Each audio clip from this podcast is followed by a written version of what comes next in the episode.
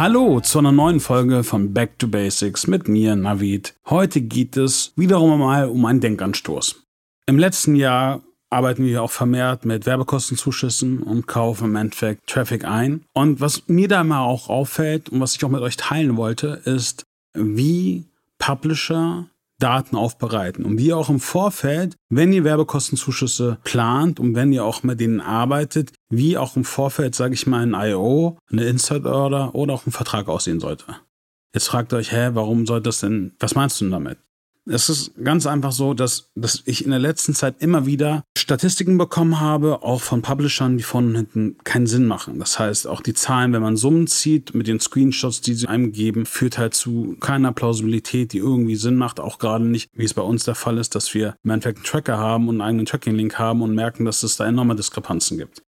Wie kenne ich's? Also im Vorfeld wie ja die meisten wissen, waren wir international tätig und haben mit sehr viel mit Media Bayern gearbeitet und auch mit Großverlagen, gerade im Ausland. Und wie da normalerweise die Zusammenarbeit ausschaut, ist, dass wir halt ein lupenreines Reporting bekommen. Ein lupenreines Reporting sieht insofern aus, dass wir im Endeffekt einmal eine Aufzählung bekommen, wie viele Impressions wurden getrackt, wie viele Klicks wurden geschickt und das primär auch auf der Datengrundlage von uns. Das heißt, es wurde unser Impression-Tracking eingebaut, es wurde unser Click-Tracking eingebaut und wir konnten relativ gut selber sehen, woher der Traffic kam, wir haben die Referrer gesehen, wir haben auch noch die ISPs gesehen, Geotargeting, etc.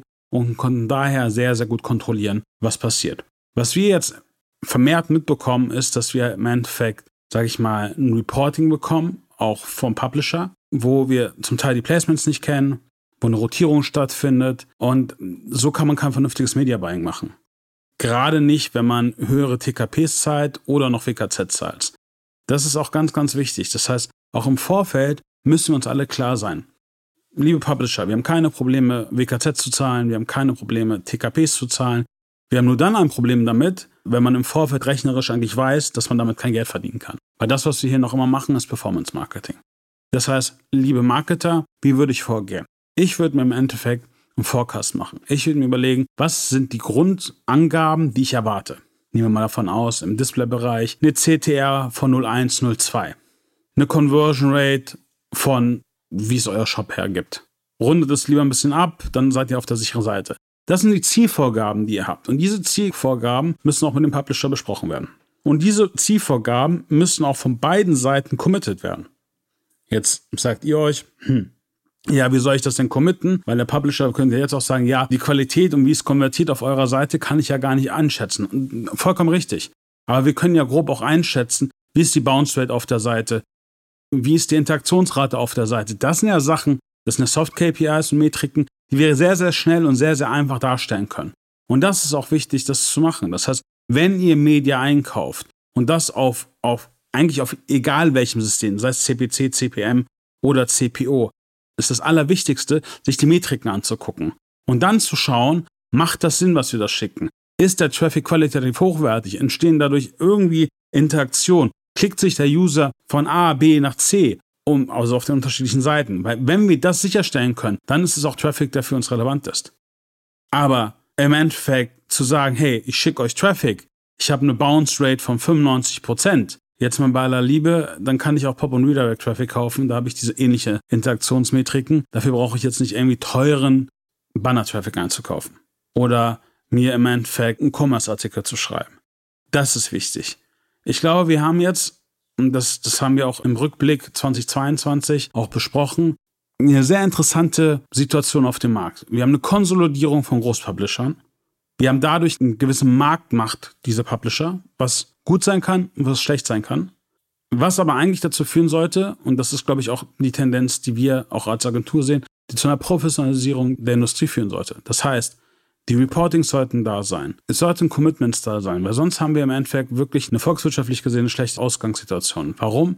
Weil wir im Endeffekt noch Placements haben, die Leute kaufen, die aber nie damit Geld verdienen werden. Was zu was führt das? Es führt erstens dazu, dass KMUs und Startups sich diese Placements nicht mehr leisten können. Zweitens, es führt immer dazu, dass irgendwelche neue Leute auf den Markt kommen und dieselben Fehler wieder machen und diese Placements buchen. Aber im Endeffekt keiner glücklich wird. Drittens, dass im Endeffekt Großunternehmen diese Placements kaufen werden, weil sie das unter dem Deckmantel des Brandings benutzen. Wir sind ein Performance-Marketing-Kanal. Wir sind Performance-Marketer.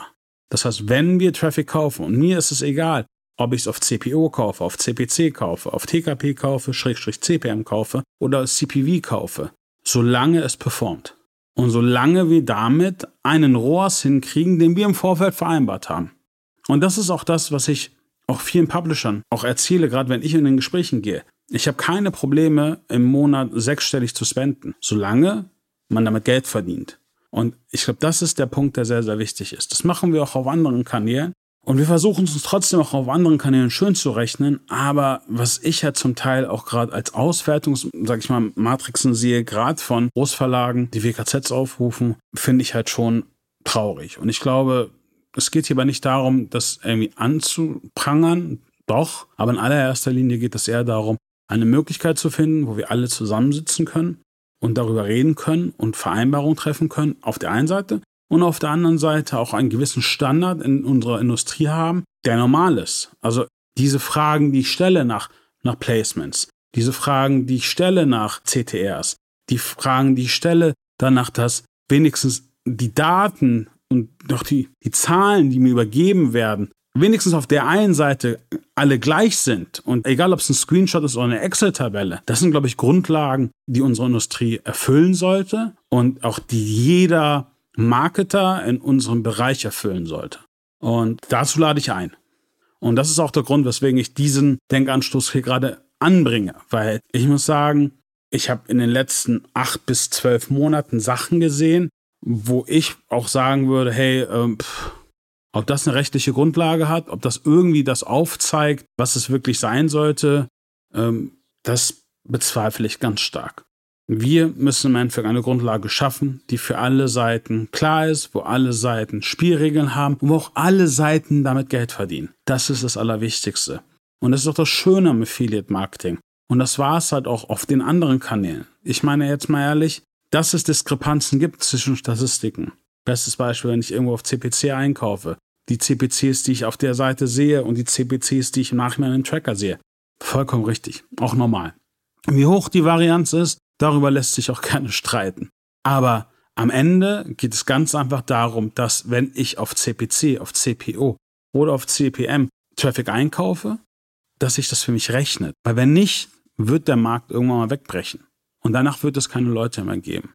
Und das ist ganz, ganz wichtig zu verstehen. Das heißt, wenn ihr einfach auch Zusatzvereinbarungen mit Publishern macht. Erster Tipp, rechnet es euch erstmal einmal durch. Zweiter Tipp, wenn ihr es durchgerechnet habt, habt gewisse Zielvereinbarungen. Kommuniziert sie mit dem Publisher. Dritter Tipp, fragt mal nach einem Demo-Reporting, wie ein Reporting bei denen aussieht. Vierter Tipp, wie können wir tracken? Das heißt, könnt ihr ein Impression-Tracking von euch selbst verbauen? Könnt ihr ein Click-Tracking von euch selbst verbauen, sodass ihr es selber auch tracken könnt? Fünfter Tipp, wenn ihr das alles bestätigt bekommen habt, dann unterschreibt noch eine Insert Order. Am besten die von euch selbst, nicht die vom Publisher. Wenn irgendwas davon nicht klappt, würde ich aufpassen, ob ich das überhaupt mache. Okay? So, kleiner Denkanstoß. Ich wünsche euch einen schönen Montag und dann bis bald. Bis die Woche darauf. Ciao, ciao, euer Navid.